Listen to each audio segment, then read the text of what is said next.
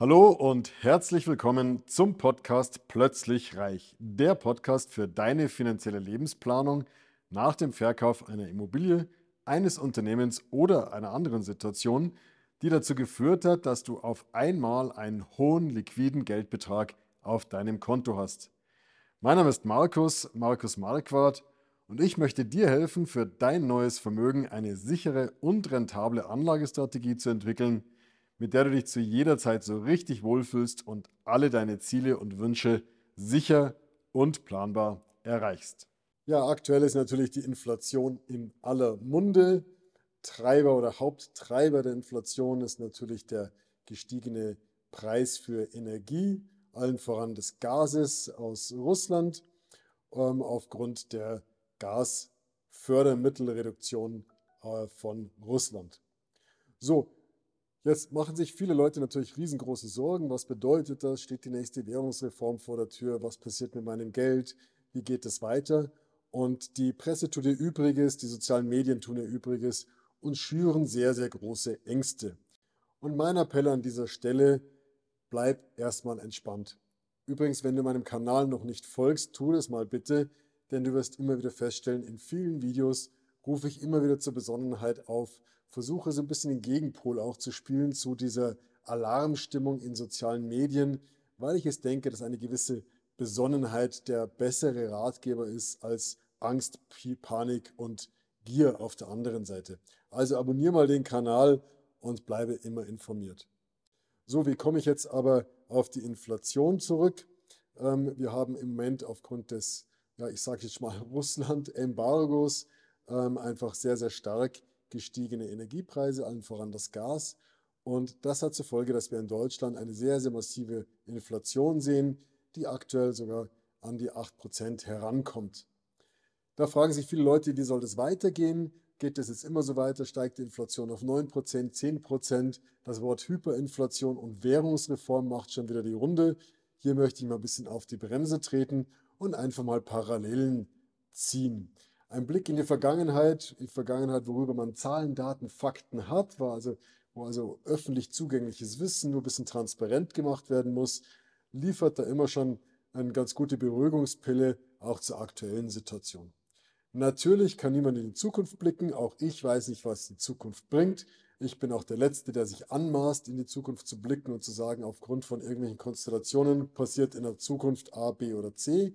Das ist reine Scharlatanerie, reine, Progno reine Prognosen und das ist also führt zu nichts.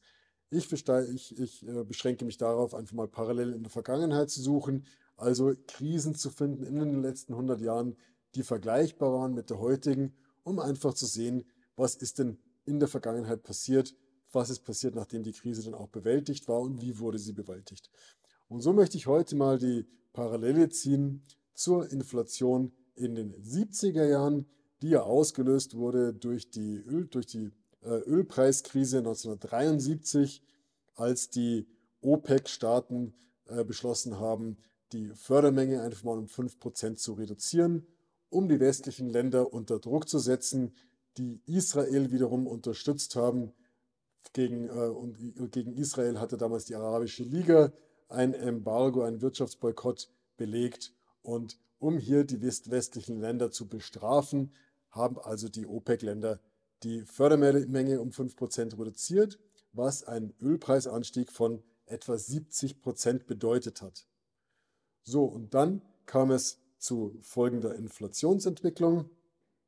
Wir sehen hier den German Consumer Price Index, also auf gut Deutsch die Inflation von 1949 bis 2021. Und wir wollen uns hier mal die 70er Jahre herausgreifen. Das heißt, wir sehen hier, wenn man zurückblickt, 1962 hatten wir 2,5% Inflation. Das ist also ungefähr das langfristige Mittel, das langjährige Mittel. Dann ist 63 die Inflation leicht gestiegen, 64 auf 2% wieder zurückgegangen.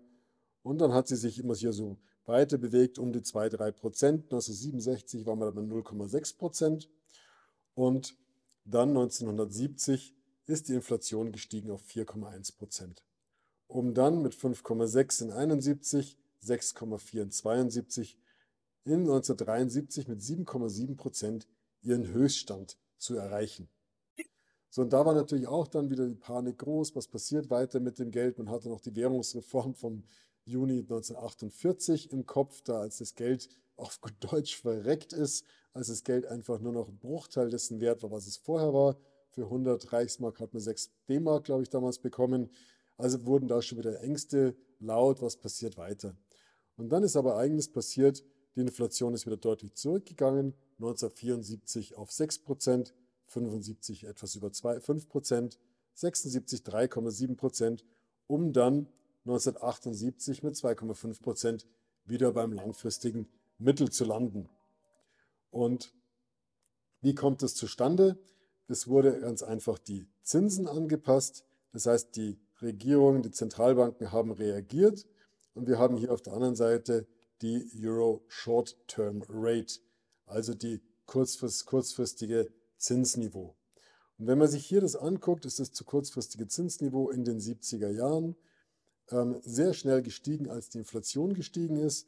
Also man kam von 19, aus den 60er Jahren von einem Niveau von 4,4 Prozent, 3,9 Prozent. Als dann die Inflation angezogen hat, 1970 sind die Zinsen auf 9,9 Prozent gestiegen. Dann hat man gedacht, na gut, diese drastische Maßnahme würde jetzt erstmal greifen. Man hat die Zinsen zurückgenommen auf 7,4 Prozent, 5,8 Prozent. Und als dann 1973 die Inflation wirklich sehr, sehr hoch wurde, hat man massiv reagiert, Zinsen deutlich gesteigert auf ungefähr 13 Prozent.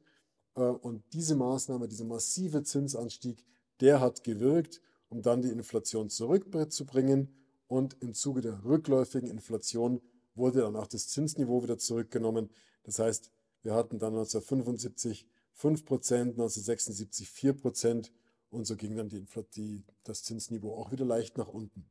Das heißt, wir sehen also hier auch in der Ölpreiskrise, in den Inflationszeiten von 1970 fortfolgende, haben wir die hohe Inflation kurzfristig gesehen. Sie kam dann wieder zurück aufgrund des höheren Zinsniveaus und eine ähnliche Thematik sehen wir eigentlich auch heute. Ähm, wir sehen heute schon, dass die Zentralbanken die Zinsen deutlich anpassen, allen voran die Fed in Amerika, aber jetzt auch von der EZB gefolgt in Europa. Da war natürlich dann die große Frage, was passiert mit Ländern wie Italien, wenn die EZB jetzt die Zinsen anpasst? Ist dann, EZB, äh, ist dann Italien von heute auf morgen pleite oder wie geht das weiter? Und das war ja auch einer der Gründe, warum sich die EZB so massiv gesträubt hat, die Zinsen deutlich anzupassen. Und hier ist man jetzt wieder fünderisch geworden. Man hat ein Schonungsprogramm, sage ich das mal in eigenen Worten, aufgelegt. Das heißt, man hat Länder, die aufgrund einer Zinserhöhung massiv in Bedrängnis kommen würden, weiteren Zuspruch zugesagt. Das heißt, man hat ihnen zugesagt, dass sie weiterhin Geld von der EZB bekommen, um einfach nicht in Bedrängnis zu kommen, sollten die Zinsen jetzt steigen. Und so konnte man also das Zinsniveau anheben, konnte Länder wie Italien vor dem Staatsbankrott sozusagen bewahren. Und deswegen ist doch sehr, sehr wahrscheinlich, dass wir auch diese aktuell sehr, sehr hohe Inflation im Laufe der nächsten Jahre auch wieder deutlich in den Griff bekommen und sie relativ schnell auf das langfristige Mittel von etwa 2,3, 2,4, 2,5 Prozent zurückkommt. Das ist einfach mal ein Blick in die Vergangenheit gewesen mit der Parallele zu heute. Ich denke, es ist nicht ganz von der Hand zu weisen, dass es hier deutliche Parallelen gibt. natürlich wissen wir nicht, was die Zukunft bringt. Ähm, wer hier wirklich Angst hat vor weiterer hoher Inflation, vor unter Umständen tatsächlich Währungsreformen, der ist gut beraten, sein Geld in produktive Sachwerte, international gestreut, in, zu investieren. Allen voran sehe ich hier natürlich die Aktie als den produktiven Sachwert schlechthin. Das heißt, wenn man, es hier sein, wenn man hier sein Portfolio breit gestreut über die gesamte Welt aufbaut, äh, über sämtliche Wirtschaftsräume, über sämtliche Währungen verteilt, dann hat man auf jeden Fall die größte Sicherheit, ähm, sodass wenn tatsächlich irgendwie der Euro eines Tages nicht mehr sein sollte und eine neue Währung in Kraft tritt, die eventuell weniger Kaufkraft hat, dann hätte man hier einfach eine Schonung gehabt, weil aus den Währungen des Portfolios, also wenn du in US-Dollar in amerikanische Aktien investiert bist und der Euro abgewertet wird, hast du dann, wenn du zurücktauscht, einen Vorteil. Das heißt, das ist aus meiner Sicht eigentlich der einfachste und praktikabelste Schutz, wenn du Angst hast, dass dein Geld über weitere Inflation oder unter Umständen sogar Währungsreformen deutlich entwertet wird. Wenn du dazu Fragen hast und das mal genauer wissen möchtest, ähm, wie das auch in die Praxis umgesetzt werden kann, komm gerne mal auf uns zu. Ich nehme eine halbe Stunde Zeit und wir unterhalten uns mal über deine Situation, über deine Ängste, Sorgen, Befürchtungen, deine Herausforderungen. Und dann können wir sehen, kann ich dir helfen und was sind unter Umständen die Wege, die dir hier helfen, um dein Geld zu sichern, um für dich eine sinnvolle Kapitalanlagestrategie zu finden. In diesem Sinne, bleib optimistisch, alles wird gut. Äh, dein Markus.